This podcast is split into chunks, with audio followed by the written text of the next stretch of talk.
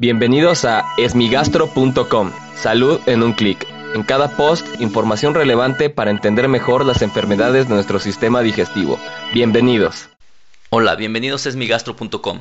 Como siempre agradezco a todas las personas que durante estas semanas han enviado sus preguntas. Si tú tienes alguna duda, te invito a que escuche los episodios previos. Y si aún tienes algo que no te haya quedado claro, en el sitio esmigastro.com encuentras el formulario a través del cual puedes enviarnos tu pregunta. La pregunta de hoy la envía María Elena y quiere saber algunas cosas en relación con la acumulación de hierro y si esto se relaciona con el síndrome metabólico. Antes de responder esta pregunta, escuchemos un mensaje que te puede ser de utilidad. Las enfermedades del hígado son muy frecuentes y su diagnóstico no siempre es fácil. Con Fibroscan se puede realizar el diagnóstico de cirrosis hepática y fibrosis del hígado sin biopsia, sin punciones y sin dolor. Los resultados son inmediatos. Un diagnóstico confiable y oportuno brindará un tratamiento adecuado y eficaz. Más de 2.000 pacientes nos respaldan como el centro con mayor experiencia en la realización de este procedimiento. Conoce la salud de tu hígado. Concerta una cita al 6578-7103. En relación a la acumulación de hierro en el organismo, probablemente el mejor ejemplo de esta enfermedad es una enfermedad que se llama hemocromatosis y es el acúmulo de hierro a nivel hepático. Esta es una enfermedad relativamente frecuente dentro de las enfermedades genéticas, sin embargo en la población general es bastante raro. También se puede acumular el hierro por exceso en su administración, particularmente en transfusiones, y esto se denomina hemosiderosis, y es la acumulación de hierro en cualquier órgano. Esto es más raro todavía. En relación con la hemocromatosis es una enfermedad que a largo plazo puede dar cirrosis hepática. Entonces es una enfermedad que se debe tener mucho cuidado, tiene cuadros clínicos característicos que se acompañan de diabetes, de alteraciones en la función sexual, alteraciones en las articulaciones y en la coloración de la piel, asociado obviamente a un daño hepático.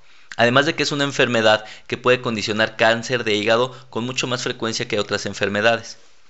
Sin embargo, mucha gente se preocupa porque cuando se realiza estudios de laboratorio generales que incluyen un perfil de hierro y si esta persona tiene síndrome metabólico, van a observar que pueden tener elevación de algunos marcadores del metabolismo del hierro, lo que haría pensar que el paciente está acumulando hierro de manera anormal. Lo que ocurre es que estos marcadores en sangre que miden el metabolismo del hierro se llaman también marcadores de respuesta inflamatoria, es decir, en personas que tienen eh, por ejemplo, infecciones, se pueden elevar también.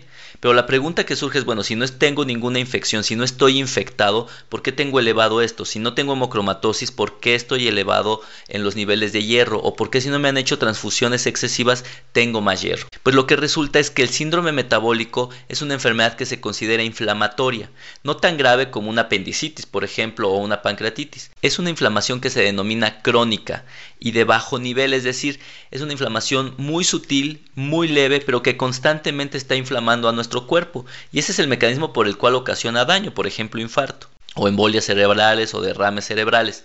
Y en particular en las personas que tienen síndrome metabólico, es decir, obesidad acompañado de alteraciones de los triglicéridos, del colesterol, de la glucosa y de la presión arterial, en estos pacientes tienen inflamación crónica y esta inflamación crónica ocasiona de manera secundaria elevación de los marcadores de hierro en sangre. Entonces no es al revés, no significa que el tener los valores de hierro elevados en sangre nos está condicionando síndrome metabólico, es al revés, es una consecuencia del síndrome metabólico.